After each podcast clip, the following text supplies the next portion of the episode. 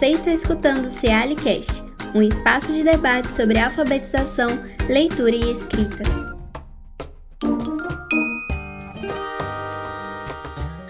Olá e bem-vindos a mais um episódio do Cealicast. Eu sou Davi Alfeu, jornalista do Ceali. Estou aqui hoje com as professoras Maria Carolina de Silva Caldeira e Maria Beatriz de Freitas Vasconcelos, do Centro Pedagógico da UFMG, para falar sobre o tema Contos de Fada no Currículo da Alfabetização. É, professores, se as senhoras quiserem se apresentar agora. Olá, eu sou Maria Carolina, como o Davi falou, professora no Centro Pedagógico da UFMG e professora também no Programa de Pós-Graduação em Educação da Faculdade de Educação da UFMG. É, eu atuo no Centro Pedagógico no primeiro ciclo, que é o ciclo de alfabetização. O Centro Pedagógico é um colégio de aplicação que funciona vinculado à Universidade Federal de Minas Gerais e lá nós recebemos crianças do primeiro ao nono ano do ensino fundamental. E atuamos então, eu e a Maria Beatriz, com crianças no ciclo da alfabetização, que corresponde do primeiro até o terceiro ano. É, eu fui orientadora do trabalho de mestrado da Maria Beatriz, que teve como tema uh, os contos de fada, o currículo dos contos de fada na sua relação a constituição das questões das relações de gênero, como ela vai explorar um pouco mais. É uma alegria estar aqui no CLCast compartilhando com vocês os achados da nossa pesquisa. Olá, também para mim uma alegria imensa estar aqui. Eu sou a Maria Beatriz Vasconcelos. Como Carol disse, também sou professora no núcleo, núcleo básico do Centro Pedagógico, núcleo alfabetizador né, atuamos com as crianças do primeiro ciclo e desenvolvi recentemente uma pesquisa que investigou os contos de fadas e os ensinamentos de gênero. Então é uma alegria, um prazer poder compartilhar um pouco das nossas considerações, né, do que a gente veio é, trilhando aí na pesquisa com relação a esse tema. Muito obrigado. É, como vocês mencionaram nessa pesquisa de vocês, que acabou resultando em vários artigos, é, e neles vocês falam um pouco sobre como os contos de fadas são usados com muita frequência, né? Como formas de introduzir a criança no mundo da leitura. Por que motivo vocês acham que eles se mostram é, tão eficazes como ferramentas no processo de alfabetização e no processo de letramento também? Né? Sim, Davi, eh, os contos de fadas eles são acionados com fins diversos nos processos de escolarização especialmente junto às crianças. Desde quando a escola se institucionalizou, né, formalizou o ensino, os contos de fadas, a literatura de modo geral, né, a literatura infantil, ela vem servindo, sobretudo, a esse processo de desenvolvimento e construção da aquisição da leitura e da escrita. É, é muito importante lembrar que a literatura infantil ela emergiu paralelamente a um processo também de invenção da infância, né, de, de construção da infância. Então, é, historicamente, é, hoje reconhecemos como literatura infantil, especialmente essa categoria de contos de fadas, mas não é apenas, né? É, essa emergência dessa literatura infantil foi também por meio dos contos de fadas, que vieram de uma tradição oral de contos, né, contados ali ah, oralmente por camponeses, especialmente camponesas, eh, e que fizeram emergir publicações de contos que, de alguma maneira, introduziram essa categoria de literatura infantil. É, mas esses contos não eram para crianças, eram contos que até o século XVI meados desse período eram contos contados para adultos, né, circulados oralmente entre adultos.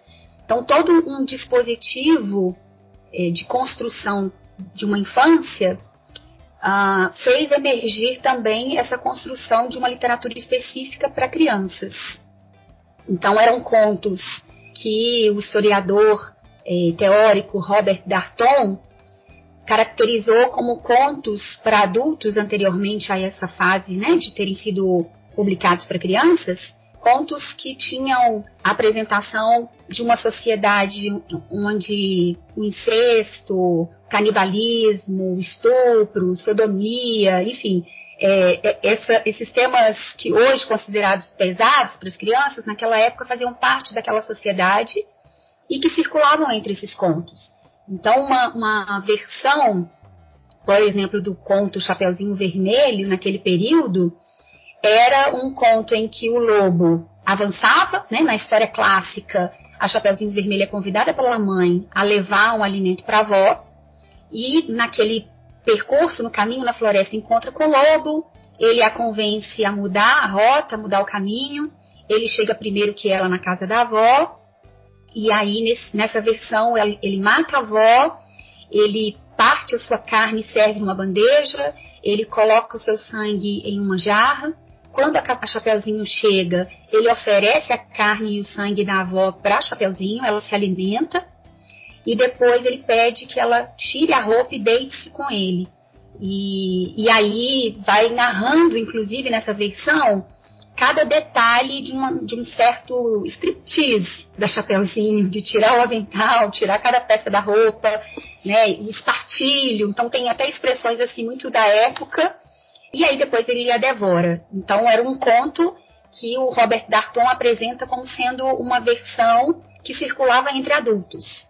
E depois, com Charles Perrault, é, foi feita uma edição para ser adequada numa publicação muito famosa do Charles Perrault, que são contos da Mamãe Ganso, da Mãe Ganso, para ser adequada a essa, essa discursividade ali em emergência para atender a um público de crianças.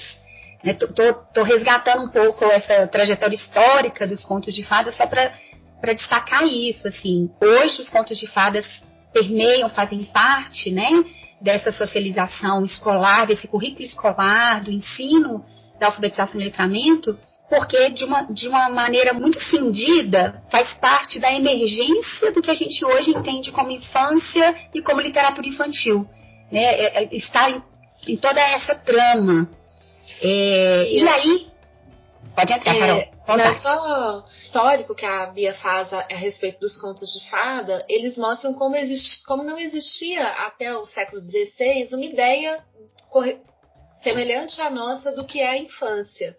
E é a partir do momento que opera na perspectiva teórica que a gente trabalha, algo um conceito que a gente nomeia como dispositivo de infantilidade, que começa a construir os seres pequenos, os seres no início da sua vida, com características particulares, com características muito próprias é, vai havendo uma mudança no modo como a infância é pensada, como as crianças nos anos iniciais de suas vidas são pensadas. Então, essas temáticas que antes apareciam, circulavam na sociedade, vai haver uma interdição de que elas não devem ser tratadas para, a infância, elas não devem ser levadas para a infância. E é a partir disso que a gente vai ter a construção de uma literatura voltada para essa infância, que vai ter características que aproximam daquilo que hoje nós entendemos como infância. Então, as ideias de que a infância é esse período de inocência, esse período uh, em que de determinadas temáticas devem estar afastadas, em que é necessário haver um certo cuidado com os temas que vão ser trabalhados, ela vai impactar diretamente na reformulação pela qual esses contos vão passar, e esses contos vão ter então essa conotação que a gente tem hoje. E é nesse processo também de construção da infância que a gente vai ter a construção da escola. Então a gente tem aí uma tríade, né? Infância, é, escola e literatura infantil sendo construídas com as características que a gente tem hoje. E aí a presença que a gente vê no currículo escolar hoje, na, na etapa da alfabetização dos contos de fada, ela tem a ver com essa questão de como esses contos foram adaptados de certa forma para trazer determinados ensinamentos para as crianças que fizeram com que eles tivessem grande prestígio no currículo escolar. Então, hoje a gente vê que os contos de fada aparecem, por exemplo, como gêneros a serem trabalhados em currículos oficiais. Se descreve que esses contos devem ser trabalhados, porque houve toda uma construção que reconfigurou esses contos, fazendo com que eles fossem mais adequados a essa etapa da infância. E aí, se a gente for pensar por que, que eles têm, como você perguntou, essa popularidade aí com a infância, né? Por que, que eles são ferramentas tão utilizadas no processo de alfabetização e letramento, a gente vai ver que isso tem a ver com essa característica que os contos foram adquirindo ao longo do tempo de incorporarem questões que nós consideramos que são importantes de serem, nós, a sociedade, considera que são importantes de serem ensinadas para as crianças.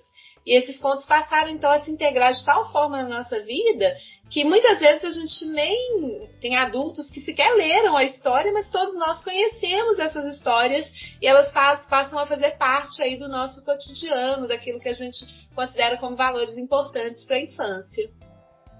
É isso, Carol. É muito comum, como a Carol disse, que adultos e crianças conheçam essas narrativas sem nem ter lido as histórias, né? As histórias que também são consideradas, né, nomeadas como clássicas, né, por terem toda uma consideração de serem histórias universais, né, especialmente porque muitos dos elementos dessas histórias, dos contos de fadas, especialmente os tradicionais e os clássicos, né, estão presentes em diversos artefatos culturais. Hoje a gente convive com os contos de fadas em teatros, filmes, desenhos animados, acessórios infantis, acessórios de materiais escolares, né? mochilas, cadernos, enfim, uma infinidade de objetos, é, brincadeiras, brinquedos, músicas.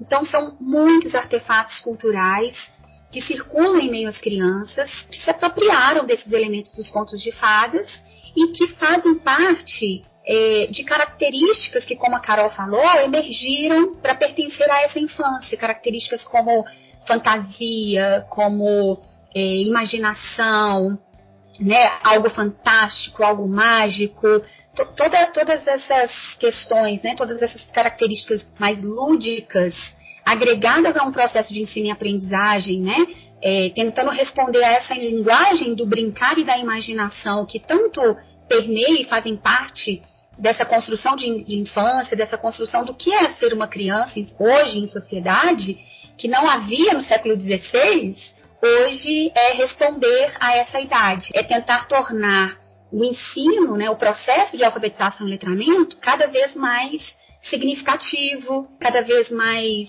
é, interessante, divertido, prazeroso. Então, trazer os contos de fadas para esse processo é garantir essas marcas que hoje fazem parte da vida das crianças.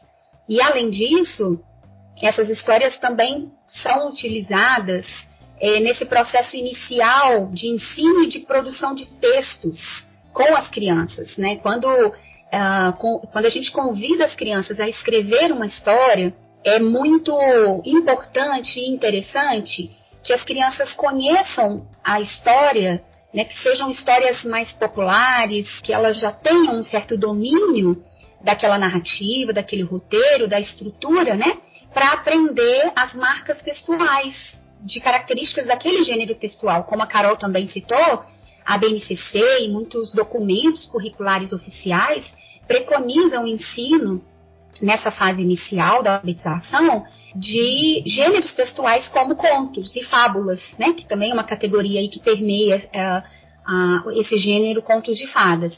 Então, esse ensino das marcas textuais, ele é favorecido trabalhando com histórias que já fazem parte desse cotidiano e dessa apropriação e desse domínio das, das, das crianças. Recorrer a essa história que as crianças já conhecem auxilia a, a nessa escrita para que elas foquem em aspectos da linguagem, da construção de frases, né, início, meio e fim desse roteiro, de identificar personagens, de escrever esse conflito, né? Ou seja, é, todo, esse, todo esse repertório auxilia nesse processo de produção da escrita das crianças, né, nessa fase inicial aí de construção da leitura e da escrita.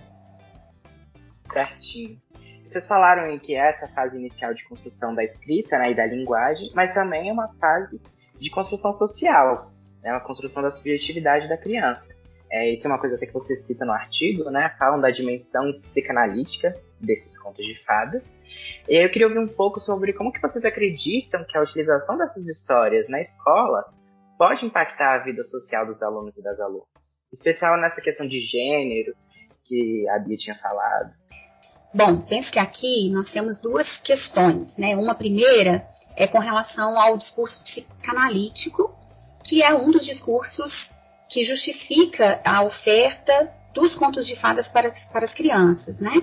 E mesmo para adultos porque, uh, na verdade, o aprofundamento no estudo dos contos de fadas vai nos mostrar que é uma categoria né, de, de, desse gênero textual da literatura que não é feita só para crianças, né? Como mesmo antes de serem publicadas e escritas, né? Mas também para adultos. E um exemplo disso hoje, atualmente, por exemplo, duas obras são muito conhecidas e consumidas por adultos com relação a contos de fadas. Uma se chama Mulheres que Correm com os Lobos e outra Fiando Palha, Tecendo Ouro. O que os contos de fadas revelam sobre as transformações na vida de uma mulher. É, por que, que eu citei essas duas obras? São duas obras que são significadas, né, dão sentido a esse discurso psicanalítico de leitura, de interpretação dos contos de fadas. São livros que recorrem a toda uma simbologia de elementos de contos de fadas para abordar questões relacionadas à relação humana, diversas, né? Por exemplo, essas duas especialmente tratam de uma possibilidade de fortalecimento de uma identidade feminina, né, é, dá uma, uma, importância com relação a, a, a, esse, a esse, ser mulher né, em determinado contexto social e de, um, de uma possibilidade de enfrentamento aos dilemas humanos, né? Então esse discurso psicanalítico ele costuma divulgar a importância do uso dos contos de fadas com as crianças em uma perspectiva de oportunizar a experiência por meio da literatura de elaborações de conflitos existenciais, morais, simbólicos, considerados temas, às vezes, em que as crianças, de um certo modo, ainda não alcançam, né? Como, por exemplo, medo, morte, terror, final feliz, desfechos de finais felizes, né? situações problemáticas Nesse sentido, o discurso da psicanálise está muito atrelado a, a, um benefício do uso dos contos de fadas para a relação das crianças com essas temáticas. Mas é, é importante destacar que nós não trabalhamos com a psicanálise para pensar as relações de gênero nos contos de fadas. A nossa abordagem teórica opera com outras ferramentas analíticas que considera o gênero, né, a construção do gênero, como uma construção social que opera por meio de certos binarismos, modelos de feminilidades e, e masculinidades. Um autor, um psicanalista muito muito popular, né, de uma obra muito popular, A Psicanálise dos Contos de Fadas, é, este é o livro do autor Bruno Bettenheim, se tornou uma referência muito, é, muito grande para as áreas da psicologia, da pedagogia, e, e ele tem uma, uma, uma, apresentação de uma concepção eh, de relações de gênero ali, né, assim, de, de, uma ideia de gênero nos contos de fadas, a partir de uma consideração muito universal eh, de marcadamente, né, homens e mulheres dessas versões dessas histórias. Então, os contos tradicionais, esses contos publicados em meados do século XVIII, eles são largamente analisados sob essa perspectiva. E, como eu, eu já citei aqui o historiador Robert Darton, ele inclusive eh, questiona essas interpretações da psicanálise, problematizando especialmente a consideração de que essas versões eram versões ah, postas como uma, um original, né? como uma verdade acerca daquele contexto histórico social. É, então, de acordo com Robert Darton, essas, essas versões de contos de fadas elas foram inúmeras, sofreram inúmeras edições, elas não resultam de obras fixas, textos ortodoxos.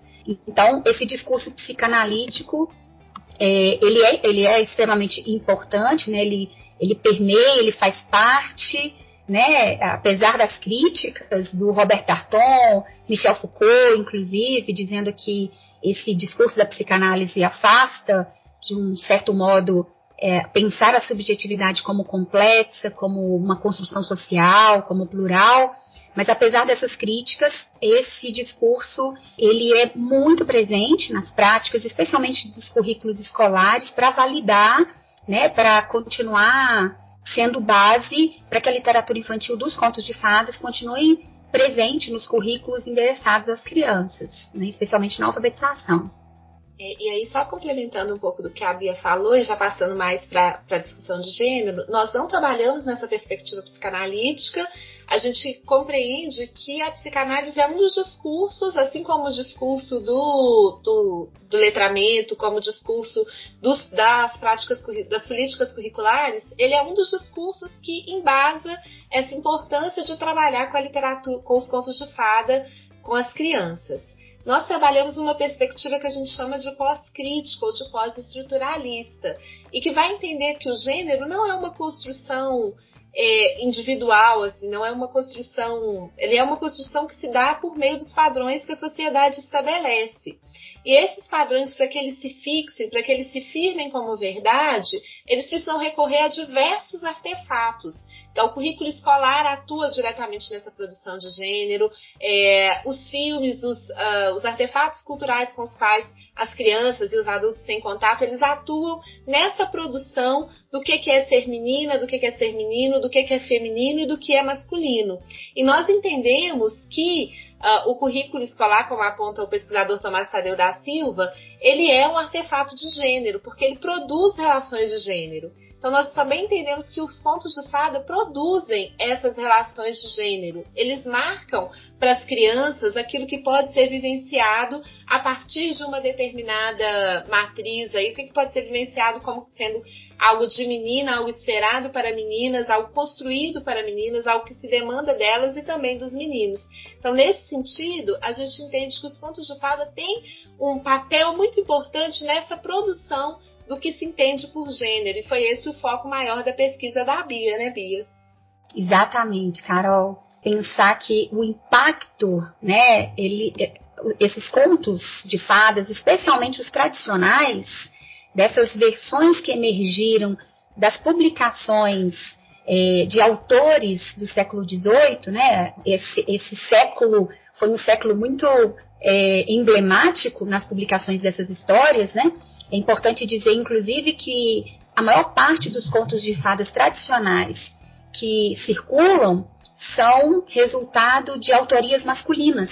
É, Charles Perrault, Irmãos Green, Christian Andersen e depois, no século XIX, Walt Disney. Né? Por que, que eu incluo o Walt Disney aqui? Porque ele fez toda uma recomposição, uma reedição é, dessas histórias para a indústria cinematográfica. Né? As, as produções Disney elas favorecem o conhecimento ou né, a difusão dessas histórias, a divulgação dessas histórias de uma maneira que as pessoas conhecem sem nem ter lido, né, muitas das versões, falar para as pessoas que a Cinderela, por exemplo, a versão da Cinderela, ela precisou se tornar a serviçal daquela casa porque o pai queria obrigá-la a casar com ele. Uma versão muito antiga também conta sobre as irmãs, as irmãs mesquinhas que disputavam ali a serem preferidas. Uma, outra marca muito delicada, né?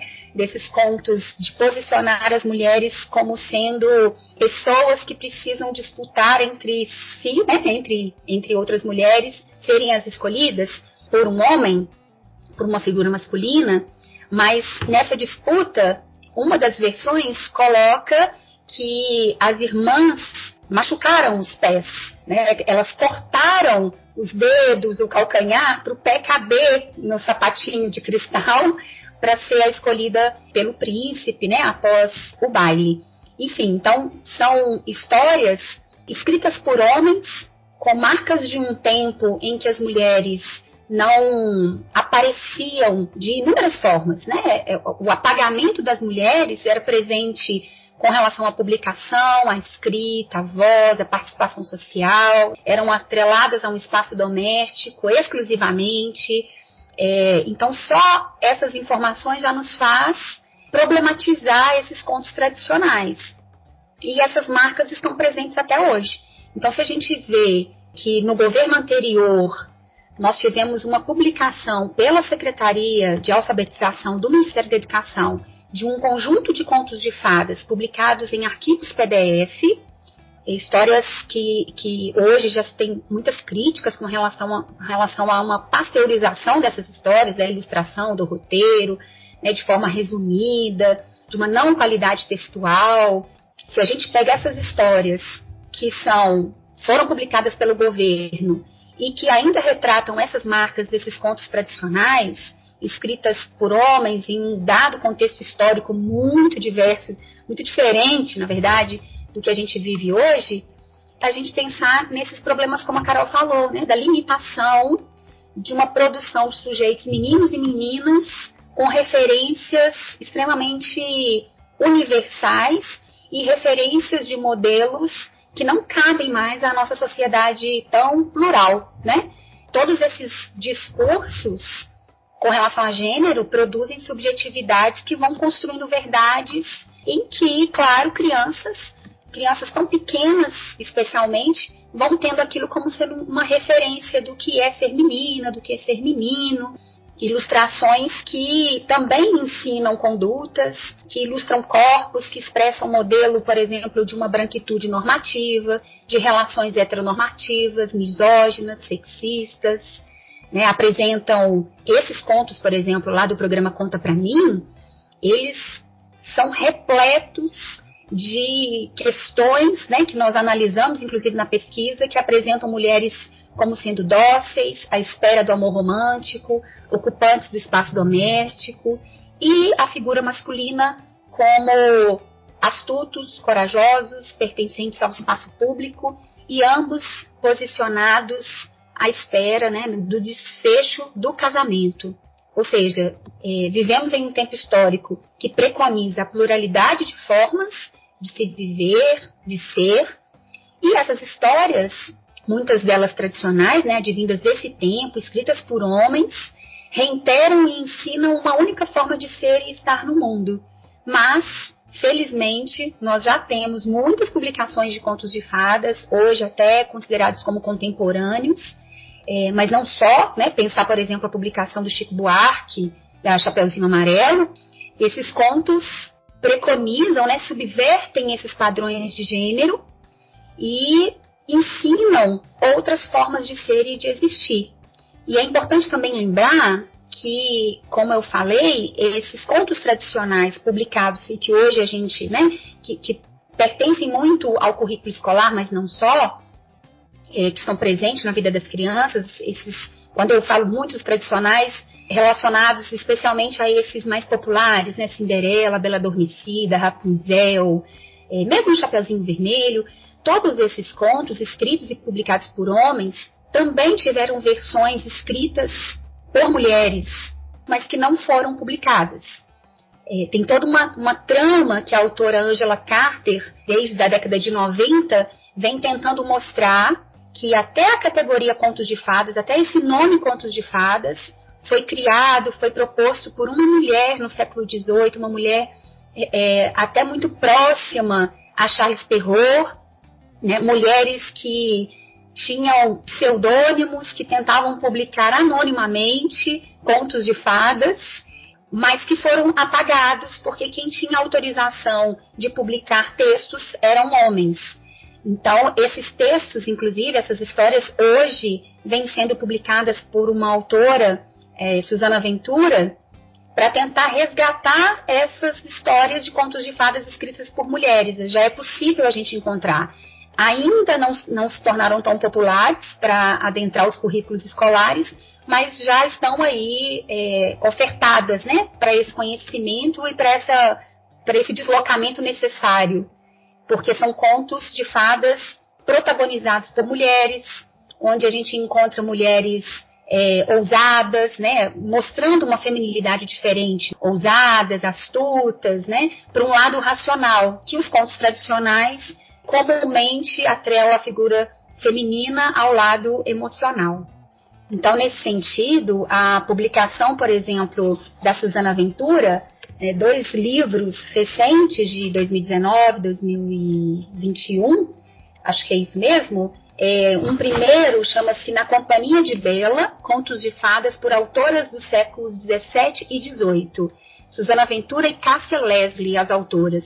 Então, nesse livro, ela vai apresentar esses contos escritos também por mulheres, e inclusive a Bela e a Fera, ela apresenta aqui uma autora famosa, inclusive nesse, nesse período, é Marie Catherine Lerumel de Berneville, acho que é assim a expressão. É a baronesa Delaunay, como ela era identificada nessa fase, né?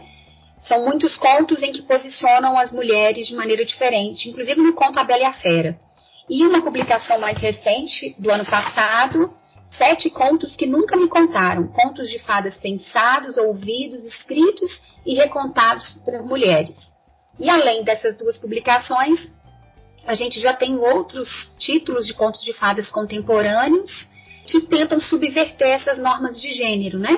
A coleção A Revolução das Princesas, a, o livro A Pior Princesa do Mundo, esse, inclusive, junto com a Revolução da Rapunzel, nós, nós analisamos, eu, Carol e mais duas pesquisadoras da linha de Currículo, Culturas e Diferença, nós analisamos sobre o viés de performances de gênero, né, como sendo títulos em que podem atuar como uma forma de resistência a toda essa ofensiva antigênero que foi tomando força, né, e, e, e, construindo esses impactos na vida das crianças na escola, né, dos estudantes de modo geral nas, nas escolas, com esses movimentos de escola sem partido, né, com todos esses ataques a qualquer tipo de discussão sobre gênero, nós analisamos então nesse artigo esses dois títulos da literatura infantil dos contos de fadas como sendo uma forma de resistência a toda essa empreitada.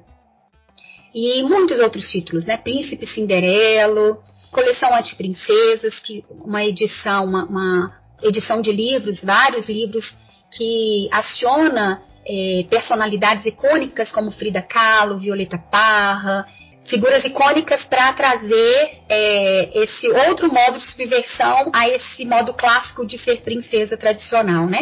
A princesa sabichona, príncipe que foi pro brejo, lute como uma princesa, a bela desadormecida, a Cinderela mudou de ideia e uma lista hoje já cada, cada vez mais é, cada vez maior para se repensar essa categoria contos de fadas como não sendo apenas um tipo de literatura que reitera as normas prevalentes de gênero. Muito bom. A conversa tá ótima, mas a gente vai dar uma pausa e continuar na próxima edição do Cearicast. Até a próxima.